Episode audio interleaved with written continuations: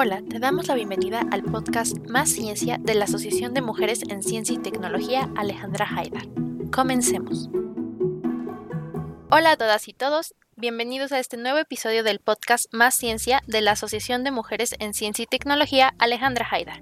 Yo soy Andrea Flores. Y yo soy Andrea Ochoa. Nosotras somos miembros de la Asociación de Mujeres en Ciencia y Tecnología y en esta ocasión estamos acompañadas por distintos miembros de la Sociedad Científica Juvenil. Yo soy Samari Morán, soy IT Manager de la Sociedad Científica Juvenil sede en Puebla. Tengo 18 años y actualmente estoy estudiando comunicación y producción de medios. Hola, ¿qué tal? Mi nombre es Ian Gómez y soy presidente de la Sociedad Científica Juvenil sede en Senada. Tengo 21 años de edad y también funjo como IT Manager de la SJ a nivel nacional. Hola a todos, mi nombre es Lamborghini Sotelo, tengo 26 años de edad y soy el actual presidente nacional de la Sociedad Científica Juvenil. Bienvenidos, nos da mucho gusto que nos acompañen en este episodio. ¿Nos podrías compartir una breve semblanza de lo que es la Sociedad Científica Juvenil?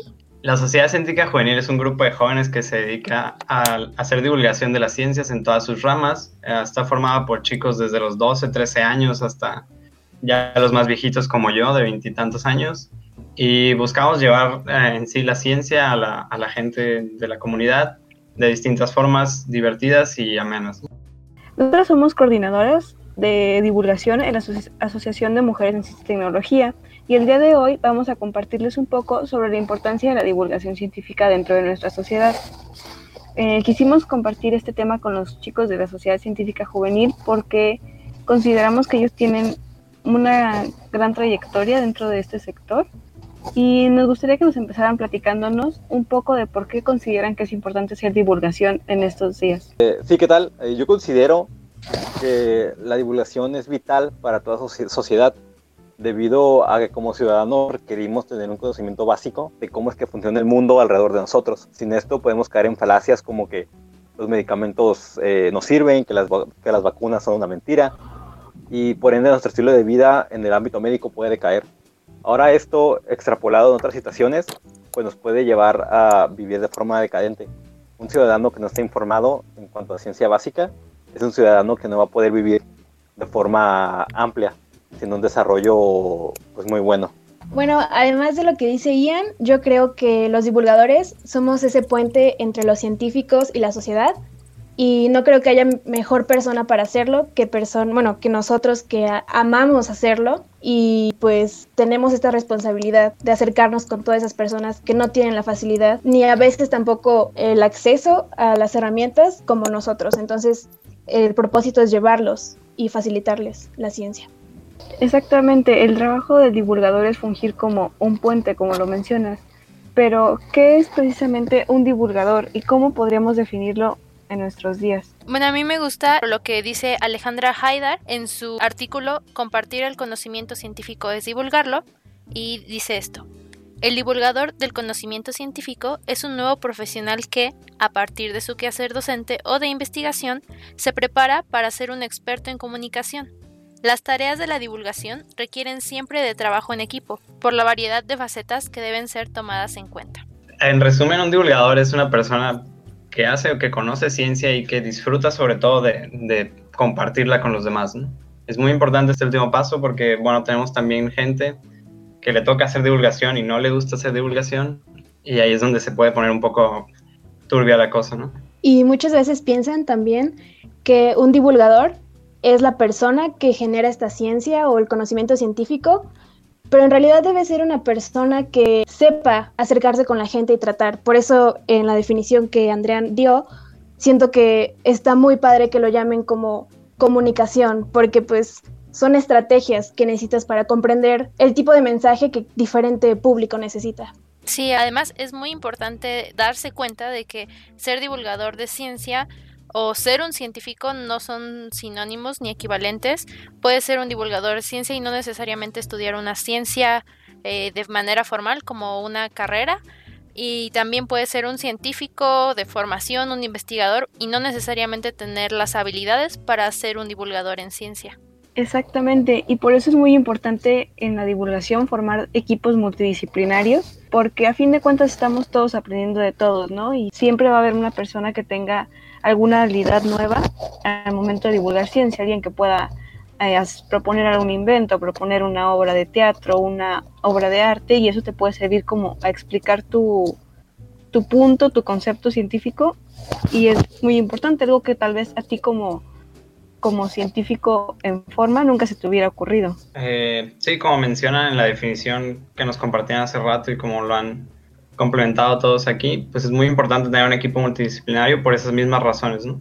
Uno como investigador tal vez no es no está completamente al tanto de las metodologías para comunicarse con la gente, mientras que las personas que se dedican a esto, los comunicólogos, eh, pues tienen todas las herramientas, ¿no?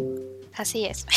Eh, bueno, algo que vemos, por ejemplo, en otros países es que las mismas instituciones que se dedican a hacer ciencia, las universidades, los centros de investigación, tienen departamentos exclusivos y dedicados a la divulgación, ¿no? Departamentos que están, como mencionábamos anteriormente, formados por gente de múltiples pues, ramas, eh, comunicólogos, científicos, eh, talleristas, que pues se dedican esencialmente a llevar pues el mensaje de lo que se hace en la institución, de la investigación que se desarrolla, pues al lenguaje coloquial, ¿no? Para que la gente lo conozca. Sí, es muy importante que como institución y como país tengas en mente este, la importancia que tiene el llevar el conocimiento que se produce, que se genera a la población en general. Como bien dice Lamborghini, si hay instituciones, hay países que dicen, ¿sabes qué? Así como estoy produciéndolo, lo puedo, este, yo como institución le doy la relevancia que se comparta, ¿no? Eh, aquí en México creo que puedes contar con los dedos y, te sobran las este, universidades o centros de investigación que dicen, ¿sabes qué? Vamos a divulgarlo. Eh, aquí nosotros somos de, de, California, este, y aquí llega a haber instituciones que sí le dedican personal, tal vez no un, departamento entero, pero sí hay este, personas de las instituciones que se encargan de, generar espacios para que la gente que no está entrenada eh, de forma formal en, la, en ciencia pueda acercarse a, los investigadores este, o, encargados de los centros de investigación, ¿no? Y que el conocimiento pueda compartirse. Y como bien dicen, al final de cuentas es un trabajo en equipo, es multidisciplinario. Y darse cuenta de que como investigador requieres el apoyo de alguien con, con experiencia y con educación en la, eh, en la rama de, de, de comunicación eh, en, en general, eh, pues yo creo que es algo muy, muy importante, que si bien tú tienes el, el, el conocimiento preciso, exacto, requieres a alguien que sepa eh, cómo comunicarlo, que, que, puedas aprender a hacer el puente y que pues, requieres de todo, ¿no? De, de, un comunicólogo, de publicista, de gente que sepa de marketing, para que ese conocimiento realmente pueda ser adquirido y pueda ser procesado, vaya, por la, la, la gente a través de la evolución de las ciencias. Yo creo que la parte que Ian dice sobre eh, tener diferentes de comunicación, publicidad y eso, es sobre todo la importancia que a mí me ha pasado, que intentas entender un tema científico, pero quieres información, o sea, real, y te metes a un texto académico, una, tesis, un ensayo, y cuando lo lees, o sea, en, mi caso que soy de comunicación, tienen tantos tecnicismos la ciencia que a una persona normal como yo, que no soy científica, no lo entiende aunque lo lea y lo lea. Entonces, la parte de la divulgación en este tipo de aspectos lo que hace es ponerlo en un lenguaje que la sociedad lo entienda y lo pueda procesar de una manera más sencilla. Es hacer un tema difícil a algo más fácil de que las personas puedan sacar algo de esa información. Y también que se interesen, ¿no? Porque igual si te acercas a las personas que en realidad no necesariamente tienen un, interés en, en, lo que tú les quieres compartir, porque esa es la diferencia entre un profesor y un divulgador. El profesor va a dar su clase y todos sus alumnos tienen cierto interés por aprender lo que te está dando el profesor. Pero un divulgador tiene un público un tanto difícil porque no necesariamente o conocen las bases necesarias para entender lo que tú estás diciendo y tampoco tienen ese interés tan profundo o, ni siquiera tienen interés en, un principio para aprender de lo que tú les quieres comunicar. Entonces es justo a través de este lenguaje también llamar su atención para que empiecen a ponerte atención y a querer ver, ay, a ver qué más dice sobre las nebulosas o cosas así, ¿no? Es uno, creo, de los eh, pues, retos principales de hacer divulgación, como mencionas, eh, pues ganar el interés de las personas, ¿no? Como lo dices, pues en un salón de clases los chicos tienen al menos el interés de pasar la materia, ¿no?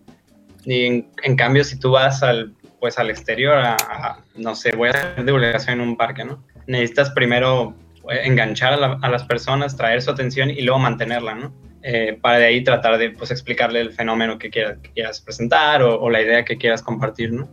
Entonces es, es, ahí donde viene como pues todo este trabajo que tiene que hacer un divulgador, como, ah, bueno, para empezar, cómo transformo toda esta información súper compleja, como mencionaban, que vienen en los artículos divulgativos, en las revistas científicas, cómo la transformo para que eh, pues la gente común o pues la gente que está externa a, las ciencias lo pueda entender y además cómo, cómo capto su atención para después pasarle este mensaje, ¿no?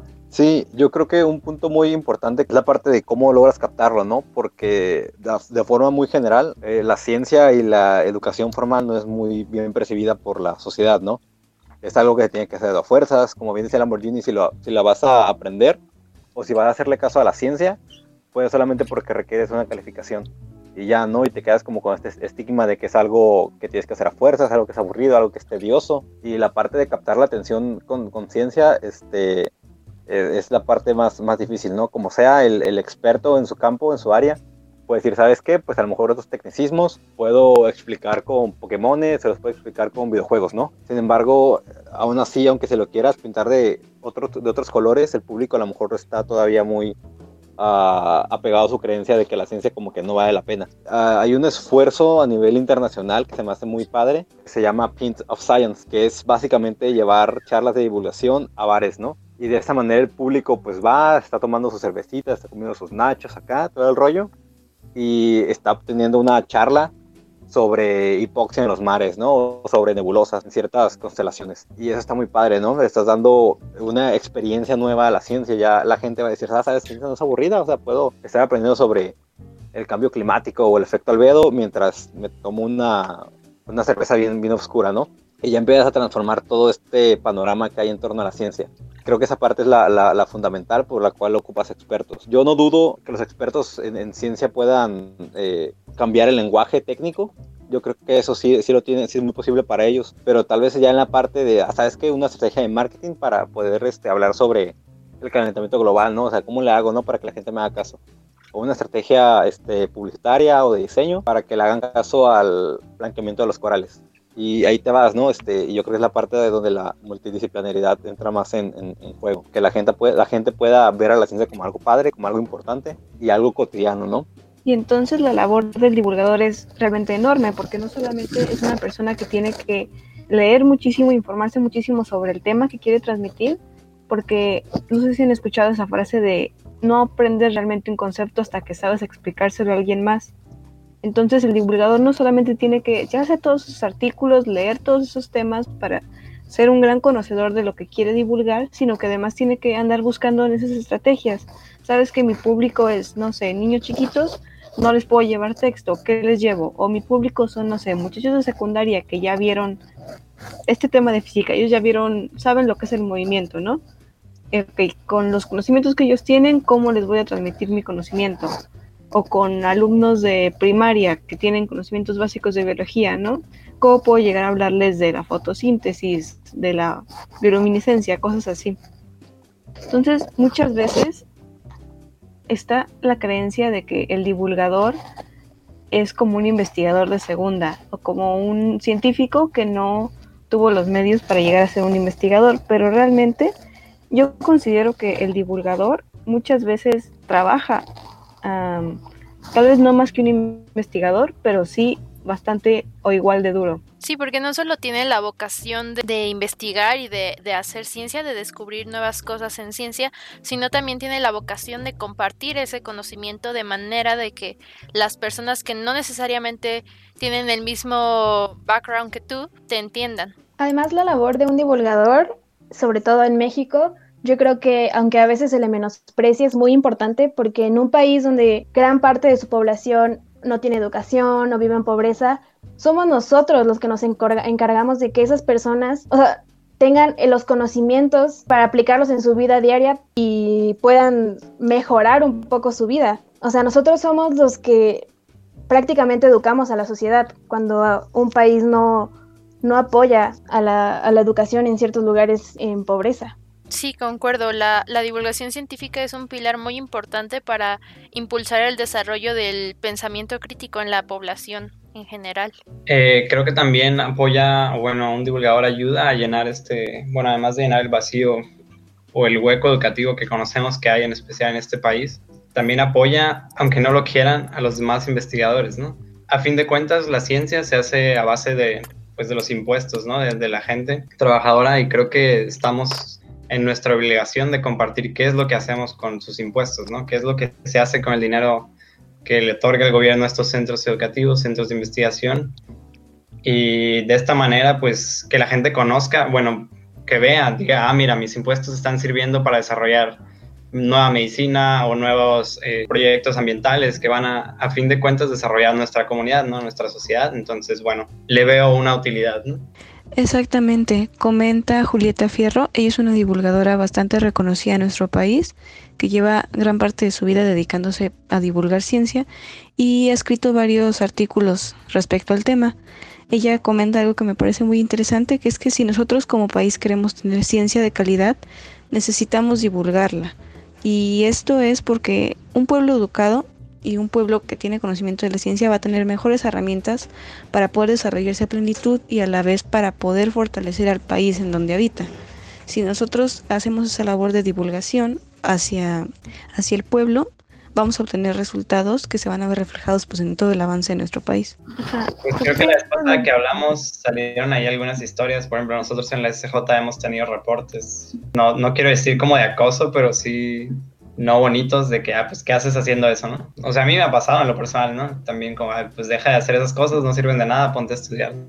O también esta Sam nos com comentaba que como que luego se acercaban cuestionándola, ¿no? En un plan a la defensiva y como cuestionando ah, sí. qué hacía. Sí, como que la gente no se toma en serio a los divulgadores, piensan que son científicos frustrados que como no tuvieron la capacidad para estudiar una ingeniería o algo así, simplemente están ahí y hablando al aire, pero no, o sea, en verdad es una labor muy, muy, muy, muy dura y tienes que enfrentarte a diferentes retos. No solo es el reto de preparar tu información y lo que vas a decir, sino ponerte frente a un público a, a, explicar cosas y luego estar con el pendiente, ay, es que si me equivoco van a entender mal esto o, o cosas así, ¿no? Es, es también muy pesado físicamente, siento yo, porque no solo son horas dedicadas a, estudiar, a aprender, a preparar las cosas, sino también son horas invertidas en, en estar presentando, en, en, hacer el contenido, en compartirlo. Porque dependes de una audiencia y cuando estás dando tu exposición o hablando de algo, estás viendo la cara de las personas y te haces como la pregunta de ¿estaré aburriéndolos o no están entendiéndolo? O sea, dependes totalmente de la reacción de a los que les estás explicando. Sí, o luego preparas tu presentación con un meme ahí que tú pensabas que todo el mundo se iba a reír y a la mera hora no se ríe nadie y es como, oh rayos, no funciona mi chiste, ayuda. Eso le pasa a Ian siempre, de hecho. Sí, sí, definitivamente el, el, panorama sociocultural es uno que representa un gran reto para el divulgador, ¿no? Eh, a diferencia de otras eh, regiones del mundo, vuelvo a lo mismo, ¿no? El, es el, el, paradigma en el cual está la ciencia, como algo que es aburrido y en el momento en que tú quieres eh, tratar de, de, innovar, pues sí es, sí es complicado, ¿no? El, hecho de darle un, un poco el, giro para que la gente lo, lo entienda, de, debido a que no hay como que muchos antecedentes de, en nuestro país de cómo divulgar ciencia de forma eficaz a, a un público que, pues sí, lamentablemente eh, eh, llega a tener nulo interés en la, en la ciencia. Tal vez eh, otros divulgadores de otros países tengan ejemplos sobre sí mismos, ¿no? Tal vez eh, un Carl Sagan haya tenido su ejemplo sobre un Richard Feynman, ¿no? y tal vez, bueno, y un Neil, Neil deGrasse Tyson tuvo ejemplo a, a, Carl Sagan, ¿no? Y así te vas yendo, porque socioculturalmente pues son, es el mismo panorama, ¿no? O sea, no hay de mucho que moverle al público norteamericano. Eh, sin embargo, si tú quieres agarrarle las mismas técnicas o, o las mismas eh, formas de trabajar para divulgar de igual de, de, un Feynman o de un, de un Sagan, uh, y las quieres eh, aplicar en México, pues tal vez no, va a haber un, desfase que, no va a hacer que conectes de todo con la audiencia. Uh, asimismo, pues eh, la parte de cómo la presentas, ¿no? Tal vez el, público mexicano, para tener el, el, panorama aquí cerrado, pues está acostumbrado a entretenerse de cierta manera, ¿no? Sus formas de, divertirse, de, de, cómo consume entretenimiento, ya es uno que está muy solidificado. Y aquí en México, pues todavía no hay como un recurso para que todo divulgador pueda hacer el trabajo que le gustaría hacer ¿no? Eh, hacer un, no sé, un espectáculo para explicar este, eh, centros de masa o, hacer este, un concierto de música para poder explicar acerca de, de láseres y cómo funcionan y el espectro de luz y todo eso, ¿no? Eh, aquí pues si a la ciencia este, en, cuanto a la investigación y desarrollo de pronto le va mal para tener recursos, pues en la parte de divulgar pues hay, hay mucho menos. En cambio, y, ni siquiera hay como que iniciativa privada, ¿no? O no, no hay tanta para que no hay, tanta, no hay tanta, ahora sí que iniciativa por parte de la iniciativa privada para contribuir a esos esfuerzos. Y si te vas a un país este, europeo o, Estados Unidos, pues ahí tal vez tengas mucha más oportunidad de tener proyectos mucho más eh, pues con apoyo económico, ¿no? Así que sí, sí, si el público eh, mexicano a lo mejor no, te quiere pelar a, o voltear a ver tu, divulgación científica, pues la, la parte de la industria eh, privada o la parte del gobierno, pues mucho menos va a querer darte, darte dinero, ¿no? Es, ahora sí que son retos por todas partes para el, el divulgador científico. Tal vez la, la información la, la, la, dominas o tal vez le diste buenos este, cursos a, a, a, tu científico para que divulgara él, pero pues sí, todos los demás componentes juegan en, en tu contra. Sí, es que justo estos factores, o sea, siento que es un problema también de pensamiento colectivo, de que no necesariamente se considera la ciencia como parte de la cultura básica que debería de tener cualquier persona, ¿no? Si se considera una persona culta si sabes como de películas o, o así te sabes mm, cosas de música, de historia, pero no necesariamente eh, se considera como dentro de la cultura algo básico saber ciencia, porque justo hay, chistes tipo de, ay, ¿para qué me van a servir las matemáticas? Ni modo de que vaya a pedir, dame un x al cuadrado más 2 igual a 5 de tortillas, ¿no? Entonces, que aunque son como ejemplos muy burdos y chistes muy, no sé, muy simples, en realidad, en el fondo, pues sí es importante eh, saber ciencia y matemáticas, no, no porque vayas a ir a pedir un kilo de tortillas así, sino porque el hecho de, de razonar y de abstraer de, eh, con la lógica que se necesita para las matemáticas y la ciencia en general, te permite desarrollar eh, cierto pensamiento que no solo te va a servir para resolver pro problemas en, matemáticas, física, química o, o, cualquiera de esas ramas, sino también en problemas de la vida cotidiana, ¿no? Pon tú, se te acaba el agua del tinaco, ay, pues, ¿cómo voy a llenar mi tinaco más rápido, no? Cosas así que, que pueden ser como tips de vida, pero en realidad es eh, aplicando ciencia como podríamos hacer más fácil algunas cosas de justo la vida cotidiana. Y, y además, o sea, como la gente no ve esto y, y, se va por lo más fácil, también los, los científicos como tal, siento que sean, o sea, como yo lo veo como si hubiera dos grupitos, o sea, los que los que justo dicen, ay, no, guacala la ciencia, y los que dicen, ay, no, guacala los que no quieren saber de ciencia, ¿no? Que en este caso serían un poco lo, los, a lo mejor dentro de la misma comunidad científica, hay ciertas personas que literalmente no, dicen, ay, pues si no quieres saber, pues que no sepa, ¿no? Y, y de alguna forma, o sea, puede que lo digas tal cual, así, de, ay, pues yo no voy a decirle nada, o, de manera inconsciente te estás guardando la información para ti y, y se empieza a crear cierta élite que tiene acceso a, la información porque como decíamos antes el lenguaje científico no es este fácil de entender para cualquier persona que no esté familiarizada con familiarizado con, con ese lenguaje y, si los investigadores, los que hacen ciencia, no se preocupan por traducir o, hacer de forma más digerible ese lenguaje y esa información, y si además la, las personas no tienen interés por ver a ver qué está haciendo ese loco, ese científico, eh, pues nunca va a haber ese intercambio de información y es justo que se crea esta élite de personas que tienen acceso a cierto conocimiento porque sí entienden el lenguaje científico, pero en realidad es importante que todos de cierta, en cierto grado tengamos conocimiento científico y sobre todo de la ciencia que se hace hoy en día, para justo lo que comentaba uno de, ustedes, no creer que las vacunas no, no sirven o, o, que la 5G está relacionada con el coronavirus o cosas así, ¿no? Y es que precisamente porque se forma esta separación entre los que hacen ciencia, que es un grupo muy reducido, y el resto de la población, la gente tiende a creer que lo, la ciencia, los científicos son cosas extrañas y son cosas ajenas a ellos, ¿no?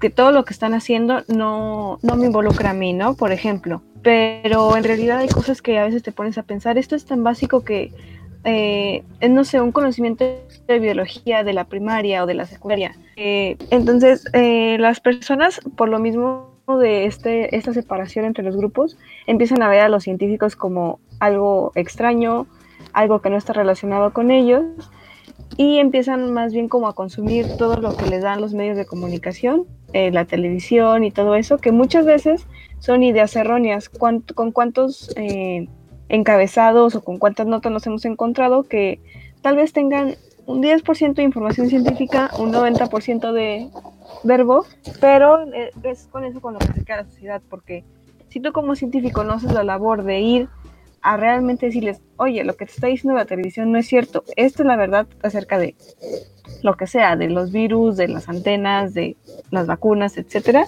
pues las personas se quedan con esa idea y después cuando crecen con esa idea y cuando ya intentas cambiarle su percepción o cambiar o corregir la idea errónea que tenían, dicen, pero yo he escuchado eso toda mi vida, ¿cómo me vienes a decir tú, una persona que no conozco, un científico extraño, cómo me vienes a decir que lo que me dijeron toda la vida estaba mal? Con esto que dices, ahorita me acordé, hace rato en Facebook vi que pusieron en un grupo de la Facultad de Química, creo, que compartieron una publicación de un señor que tomó una foto de un litro de aceite, de una botella de un litro de aceite pesada en su basculita y decía 935 gramos.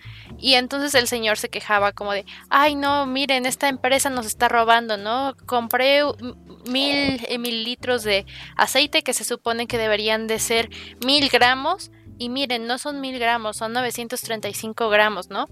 Y, muchos se empezaron como a burlar del señor, ¿no? Ay, este no sabe lo que es la densidad y no sé qué, ¿no? Pero yo creo que ahí también, o sea, cuando la gente comete este tipo de errores porque no conocen las cosas, hay que saber de qué manera acercarse para no atacarlos con, la, ay no, es que esta es la verdad, ¿no? O sea, tú no sabes. Entonces también es como mentalizarte de esa forma para saber cómo llegarle a las personas con la, la información que es verídica, ¿no? Porque si no luego, o, o, justo por, por tú llegar de una forma agresiva, la persona se va a poner más agresiva y se va a resistir más a aceptar lo que tú estás diciendo, ¿no? Pues como reacción inmediata. Exacto, se, se vuelve una cadena de yo estoy bien, tú estás mal y al revés. Y pues muchas veces no lo sacas de ahí, ¿no? Realmente quieres hacer como ese, no te puedes quedar con la espinita de que la otra persona se quede con una idea errónea, pero pues es bastante difícil, ¿no? Hicimos un evento de divulgación en Universum y dimos unas pláticas sobre dinosaurios. Entonces llegaron un montón de niños y uno de ellos le pregunté cuál era su dinosaurio favorito y me dijo el pterodáctilo. Entonces, pues quise sacarle el dato curioso y le dije, oye, ¿sabes que el pterodáctilo no es un dinosaurio? No lo pude sacar de la idea de que es que Jurassic Park me dijo que era un dinosaurio y es que sale en Jurassic Park y es un dinosaurio. Entonces, en ese tipo de casos, pues no te vas a poner a discutir, pero sí te queda dentro de ti la espinita de es que no quiero que se vaya con una idea errónea. Creo que mencionaba ahorita de que es importante conocer cómo, cómo llegar a las personas, por ejemplo, en el caso del señor que estaba mal y no quieres llegar y decirle, ah, estás mal, ¿no? O sea, no quieres que se sienta atacada la gente. Eh, y hace rato Ian mencionaba un poco de que, bueno, hay que buscar alternativas de cómo acercarnos al público, porque el interés en la ciencia puede ser nulo en, la mayoría de los casos. Pues lo que nos busque nos lleva pues, a explorar estas alternativas. Eh, como mencionaba Ian hace rato, bueno, pues existe Pint of Science, ¿no? La Sociedad Científica Juvenil ha colaborado con ellos en ediciones anteriores y esencialmente vas a invadir bares, ¿no? Si la gente no va a tus charlas, bueno, pues yo les llevo mis charlas, ya están ahí, no se van a ir, ¿no? Eh, y, es un ambiente muy extraño, ¿no? Se, da una dinámica divertida la mayoría de las veces. Eh, hay gente, obviamente, a la que no le, no le gusta tampoco, ¿no? Y sin embargo, pues creo que, creo que es muy importante y una de las alternativas, o bueno, una de las cosas más importantes todavía para evitar este tipo de problemas, este tipo de situaciones en las que la gente pues se niega a aceptar eh, una opinión distinta, es pues precisamente acercarse a las personas cuando son niños aún, ¿no? Y, y es de esa forma como nace la sociedad síndica juvenil. El público inicial era, bueno, vamos a darle charlas a niños de primaria y de secundaria, ¿no? y nosotros éramos chicos de prepa o entrando a la universidad. Entonces, es, en esta etapa temprana donde tú buscas enseñarles, tal vez no tanto los conceptos físicos, eh, de que, ah, mira, esto es la densidad, o ah, pues un asteroide es esto y esto, ¿no? Sino tratar de enseñarles cómo desarrollar un pensamiento crítico, cómo cuestionarse o deben cuestionar eh, cierto tipo de cosas. Eh, y la, la, idea principal es que, bueno, que la ciencia pues, puede llegar a ser divertida, ¿no? creo que es lo, que, lo más importante con que se deben llevar los niños para que vayan creciendo y vayan siempre teniendo esa espinita de que, ah, mira, cuando yo estaba en la primaria, estos chicos locos fueron enseñándonos un experimento y me gustó y era ciencia, ¿no? Entonces voy a buscar qué es la ciencia, tal vez yo pueda hacer ciencia, ¿no? Sí. El hecho de comprender que inclusive en el mejor de los casos tal vez no toda la gente vaya a estar de acuerdo con lo que le estás diciendo. Tal vez la gente que, vaya voluntariamente a tus charlas a lo mejor sí. La gente que en lo que llega a salvar a lo mejor se, se lo oscura y, lo acepta. Tal vez en, en casos eh, un poco más ahora sí que debido a muerte, como la situación actual de la gente que no cree que hay una eh, un virus que, que, puede ser letal, que, que, piensa que están extrayendo el, líquido de las rodillas, este, esa desinformación que nace del, del, miedo, del temor y de la falta de, de, conocimiento, uh, pues sí, difícilmente vas a poder hacer un cambio en esas personas, ¿no? Y sí, es, es importante hacer el cambio en, en, las, en las mentes de esas personas, ¿no? En, en cuanto a su forma de ver el mundo. Sí, va a haber pro, programas, este, eh, mecanismos específicos para, para combatir esto, sin embargo, al igual que la ciencia, este, la divulgación de la eh, científica, pues es, un proceso que, lleva tiempo, ¿no? Lo que menciona Lamborghini sobre enseñar a los niños es, lo primordial, ¿no? La, la, mente de los niños eh, todavía está abierta a explorar el mundo, bien dicen, ¿no? Los niños son científicos por naturaleza, no todos nacemos científicos. Y el hecho de ayudar a expandir ese horizonte de conocimientos y horizonte de posibilidades para comprender el mundo, para estudiarlo, explorarlo, es un, una de las mejores maneras de formar ciudadanos de, con pensamiento un poco más, más crítico. Así que sí, em, empezar por los niños y saber que, bueno, tal vez ahorita en el mejor de los casos, el niño lo va a tomar como, como un juego, este proceso de estudiar y comprender el mundo, el, el, el famoso método científico, ¿no? Eh, observar, hacer la pregunta, buscar contestar la pregunta, ¿no? Y sí, formar este, ciudadanos, seres humanos responsables de, de, de, de entender el mundo porque tal vez ahorita son niños que se divierten explorando el, mundo. Sin embargo, pues van a ser ciudadanos con voto, van a ser ciudadanos que paguen impuestos, ciudadanos que van a ser políticos, ciudadanos que pueden convertirse en mandatarios, ¿no? Verlo como de, forma, de la forma más fría, a lo mejor verlo como una inversión, invertir en la eh, educación de los niños, en, en, la parte del conocimiento científico. Ahora sí que son los que todavía están más, como lo dije, ¿no? De mente un poco más, más abierta que un hombre, una mujer de 40, 50 años. Aunque si bien es cierto que los niños tienen toda esa curiosidad y ese entusiasmo científico, y que muchas veces por eso nos es más sencillo dedicar nuestra labor de divulgación al público infantil, en realidad tú como ser humano nunca dejas de aprender y nunca dejas de tener curiosidad. Entonces, ¿por qué habríamos de limitarnos a, a, un solo tipo de público? Tú como divulgador lo que escogiste fue compartir la ciencia y compartir el amor que tienes por la ciencia. Entonces debemos estar abiertos a divulgar, ya sea en niños de 5 años o en adultos de 50 o, en adultos mayores.